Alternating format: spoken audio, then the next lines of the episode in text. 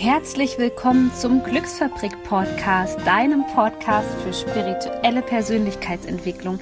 Mein Name ist Sonja Koplin und ich bin Coach und ich helfe dir dabei, in deine volle Kraft zu kommen, damit du deine Träume leben kannst. Ich wünsche dir jetzt ganz viel Spaß bei einer neuen Podcast-Folge.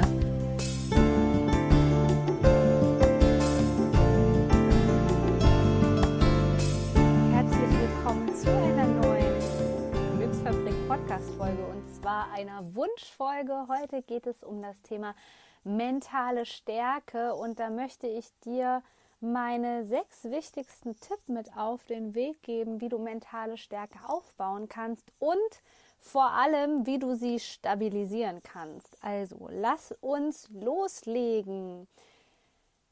Erst einmal, was ist mentale Stärke? Psychologisch betrachtet ist mentale Stärke so etwas wie die Überzeugungen und Denkweisen, die wir in uns drinne haben, die dazu führen, dass wir entweder Ziele besser erreichen, dass wir motivierter sind, dass wir uns von einem emotionalen Tief zum Beispiel schneller erholen können. Also das wäre anlehnt an die klassische Definition von mentaler Stärke und wünscht sich nicht jeder mentale Stärke natürlich. Es ist ähm, viel einfacher, mit Schicksalsschlägen umzugehen. Es ist wesentlich einfacher, die Ziele zu erreichen, wenn man ein bestimmtes Maß in, an mentaler Stärke hat.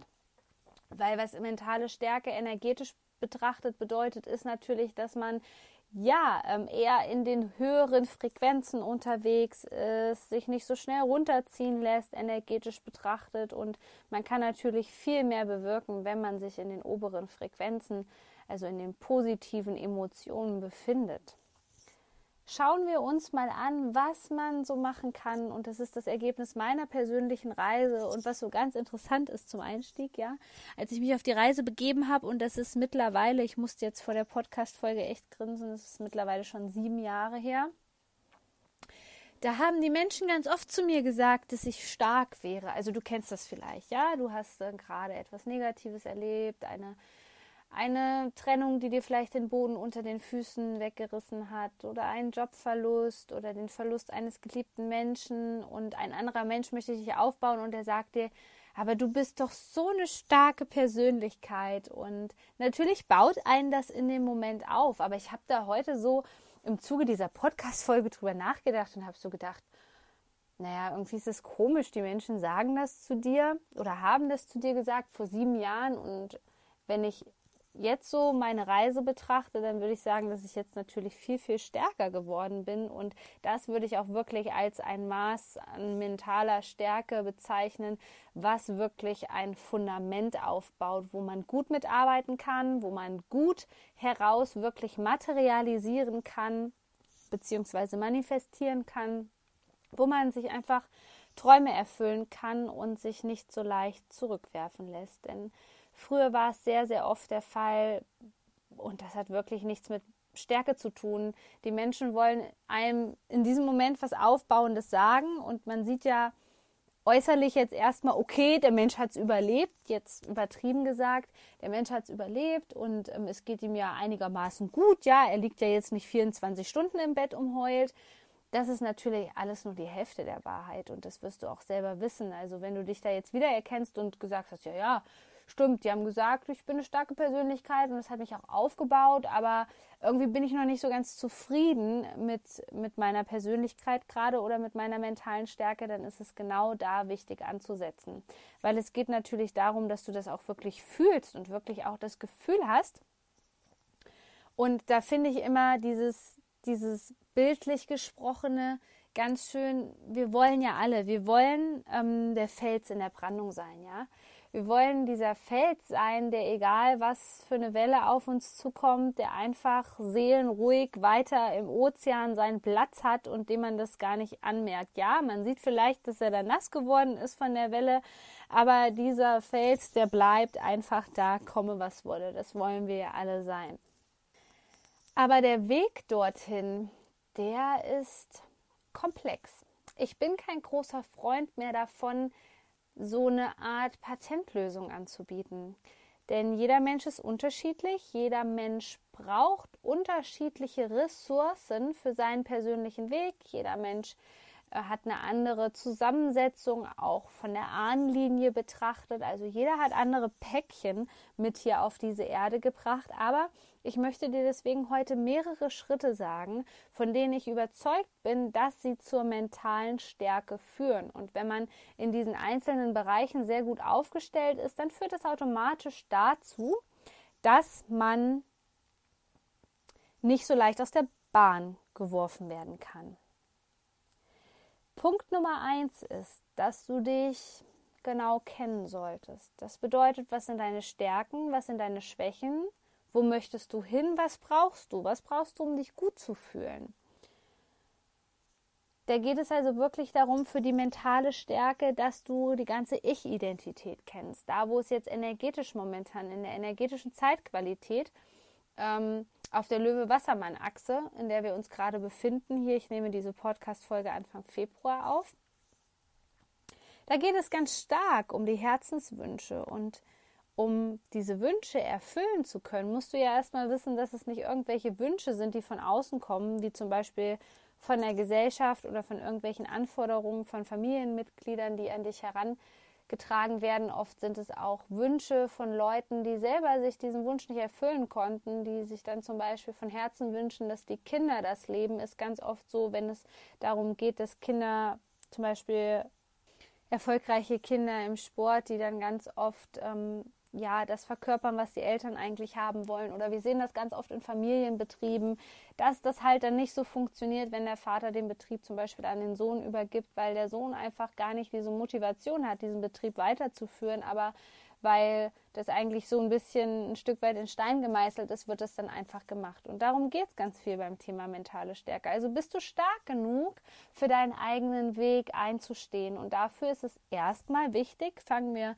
sozusagen auf der untersten Ebene an, sich kennenzulernen. Und das klingt jetzt wahrscheinlich total profan irgendwie, aber ich musste im Laufe der Jahre feststellen, dass ich mich überhaupt nicht kannte, weil erstens alle Wünsche verschüttet worden sind. Ich habe bei jedem Wunsch gedacht, ich habe es nicht verdient, das steht mir nicht zu, das dürfen nur reiche Leute, das dürfen nur was weiß ich für Leute. Also es war wirklich unglaublich, was ich für Glaubenssätze in meinem System drinne hatte, die mich so weit weggebracht haben von meiner natürlichen Essenz. Und da kommen jetzt die anderen Schritte alle hinzu. Also nochmal Schritt 1, sich selbst genau zu kennen. Was sind deine Stärken, was sind deine Schwächen? Oder schau auch einfach, was dir Freude macht. Und das ist auch wirklich ein Prozess. Das heißt, wenn du ein Mensch bist, der immer über seine Grenzen gegangen ist, der viel nach den Vorstellungen von anderen gelebt hat, dann kann es sein, dass es bis zu zwei, drei Jahren dauert, dass du wirklich erkennst, was dir wirklich Freude bereitet. Weil ganz oft machen wir etwas, ja, und es bereitet auch uns Freude, aber wenn wir erstmal in diesem Prozess drin sind, dann kann es sein, dass diese Sachen, die dir ursprünglich Freude bereitet haben und vielleicht für, auch ein Stück weit für einen mentalen Ausgleich gesorgt haben, dass die gar nicht mehr so die große Rolle spielen. Dann, was ganz stark damit zusammenhängt, warum wir uns vielleicht auch nicht genügend kennen, ist, dass wir, ich nenne das ja immer, wer mich kennt, weiß das, ich nenne das immer so die energetische Hülle um uns herum, dass wir die eintreten lassen von anderen Leuten, dass ständig Leute, dass wir ständig Leuten die Macht geben, dass die diese Grenze überschreiten dürfen und das darf nicht so sein. Das ist deine energetische Hülle, das ist alles, was du bist, das ist deine Einzigartigkeit und da hat kein Mensch das Recht zu, die zu überschreiten. Und gerade sensible Persönlichkeiten neigen natürlich sehr oft dazu, immer mal Jein zu sagen oder den fällt es auch schwer, Nein zu sagen.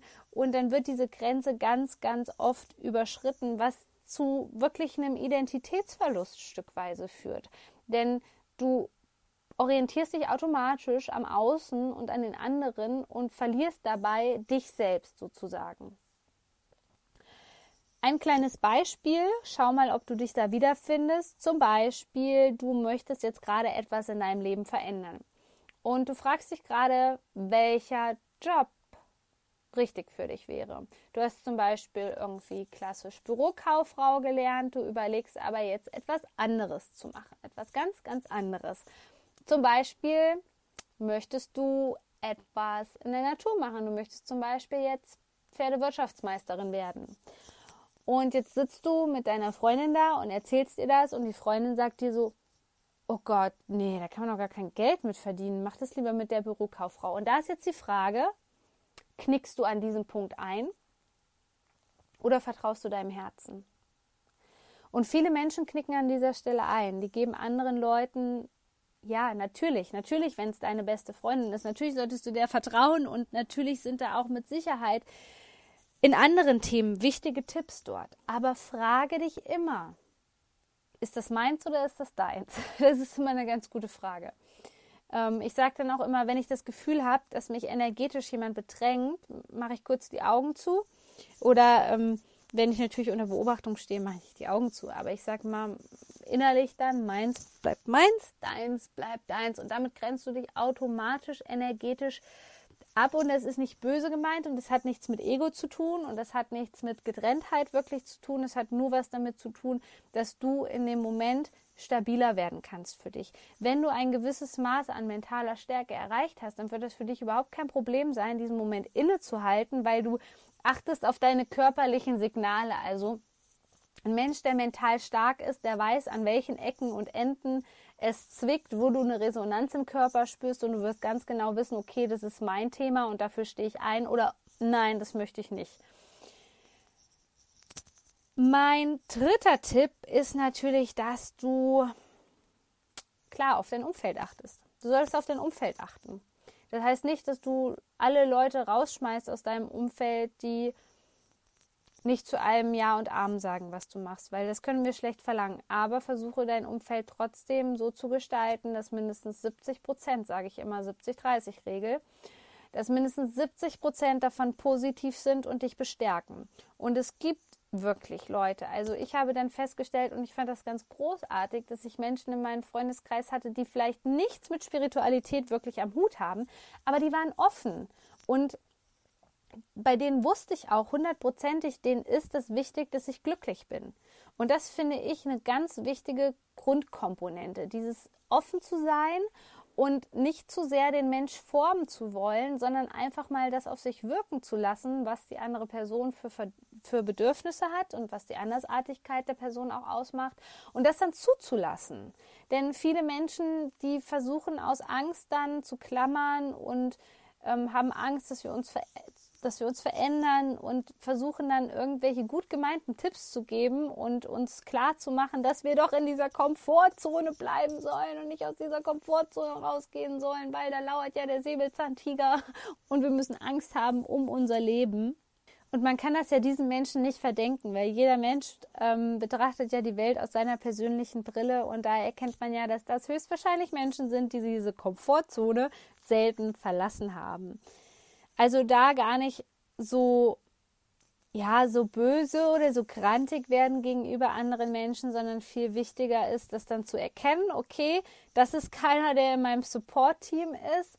Ähm, ich schaue mal, wen ich so finden kann, mit wem ich mich austauschen kann, von wem ich mir Videos angucken kann, von wem ich mir Podcasts anhören kann, von wem ich Bücher lesen kann, die vielleicht einen ähnlichen Weg gegangen sind, die mich dann vor allem auch ähm, nicht runterziehen, sondern von der Energie her eher ermutigen, etwas Neues zu machen. Das ist super, super wichtig. Also mein nächster Tipp, achte auf dein Umfeld. Mein nächster großer Tipp für mentale Stärke ist, dass du auf jeden Fall dein Warum kennen solltest. Und das kann auch eine kleine Reise bedeuten. Dieses Warum bedeutet, warum bist du hier auf dieser Erde? Was möchtest du bewerten? Was möchtest du wirklich bewirken hier auf dieser Erde? Wo findest du dich wieder? Also wo ist dein Platz? Und dieses Warum wird dann auch automatisch zu deiner Motivation und führt zu einer mentalen Stärke, weil wenn du den Grund weißt, warum du hier als Seele inkarniert bist auf der Erde sozusagen, dann wirst du das auch ein Stück weit verteidigen und dann wirst du auch die ein oder andere Niederlage einfach weiter äh, leichter wegstecken können. Das hängt also auch ein bisschen mit meinem Tipp Nummer eins zusammen, das Warum kennen und sich selbst genau zu kennen. Wenn du deine Stärken kennst und wenn du weißt, was du gerne machst, was dir Freude bereitet, was deine Wünsche sind, was deine Bedürfnisse sind, dann wird es relativ einfach, daraus dein Warum abzuleiten. Und das bedeutet nicht zwingend, dass jeder in die Selbstständigkeit gehen muss. Nein, nein, nein, nein, nein. Man kann das auch ähm, nebenberuflich machen, man kann das machen, indem man sich sozial engagiert beispielsweise. Also es gibt ganz viele Möglichkeiten, dein Warum zu leben. Aber wichtig ist, dass du dein Warum kennst. Jemand, der mental stark ist, der hat schon gewisse Strategien, wo er weiß, dass wenn wirklich etwas passieren sollte, wie er sich wieder hochzieht. Also wie er sich wieder aus diesem Loch ähm, rauskatapultiert. Und ich sage jetzt bewusst herauskatapultiert, weil wenn man diese Strategien verinnerlicht hat, dann geht es wirklich relativ schnell. Und da erkennst du auch wirklich deinen, dein Level an mentaler Stärke. Wenn du weißt, dass ein, wenn ein Tiefpunkt kommt, dass du besser damit umgehen kannst und schneller wieder aus diesem Tiefpunkt herauskommst.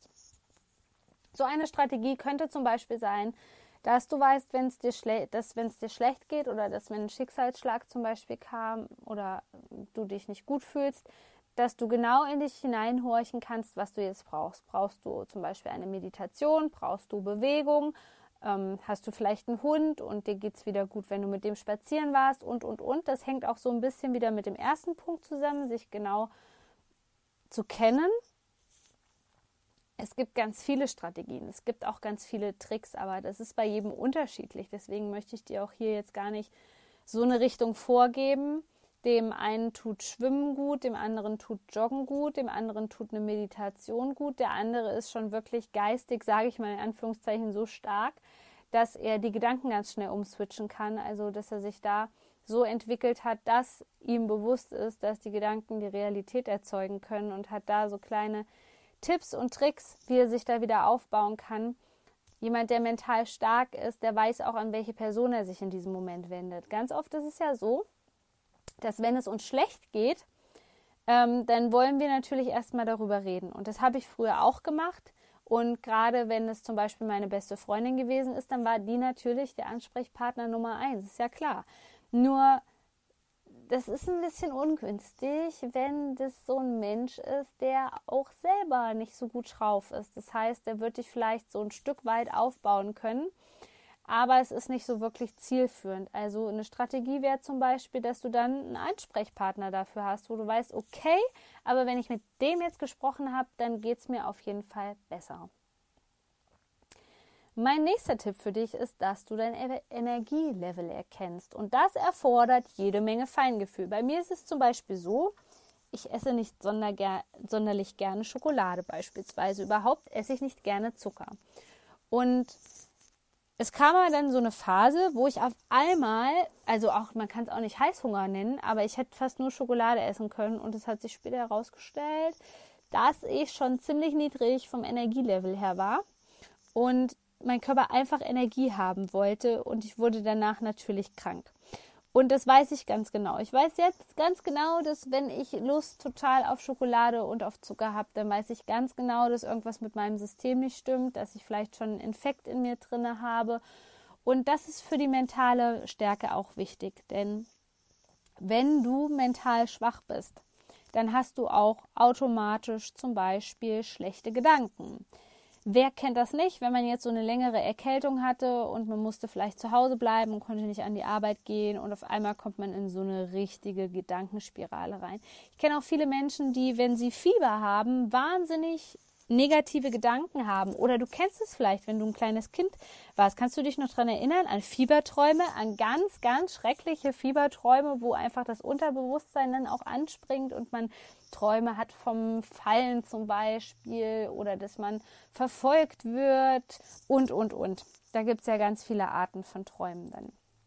Also es ist super wichtig, dass du dein Energielevel erkennst. Wo befinde ich mich gerade? Und dann wieder auf diese anderen Schritte zurückgreifst und schaust, okay, was kann ich machen, damit mein Energielevel wieder hochkommt? Also ich hatte dann zum Beispiel als Strategie, ich habe mich früher immer übergangen. Also bei mir gab es kein Krank. Ne? Und wenn ich krank war, dann bin ich auch an die Arbeit gegangen oder so. Das würde ich heutzutage nie wieder machen.